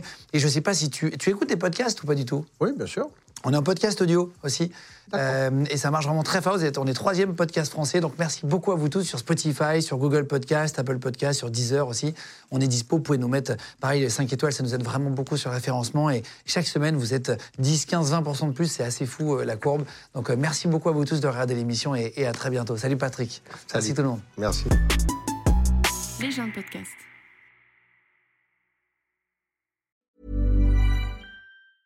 Hey, it's Danny Pellegrino from Everything Iconic. Ready to upgrade your style game without blowing your budget? Check out Quince. They've got all the good stuff shirts and polos, activewear, and fine leather goods, all at 50 to 80% less than other high end brands. And the best part? They're all about safe, ethical, and responsible manufacturing. Get that luxury vibe without the luxury price tag. Hit up quince.com slash upgrade for free shipping and 365 day returns on your next order. That's quince.com slash upgrade. Vous venez d'écouter un épisode de Légende. Retrouvez cette interview et toutes les autres sur nos réseaux sociaux, YouTube, Instagram, Snapchat et TikTok. Vous tapez Légende, L-E-G-E-N-D. Et si vous avez aimé ce podcast, abonnez-vous et pensez à lui mettre 5 étoiles. Merci.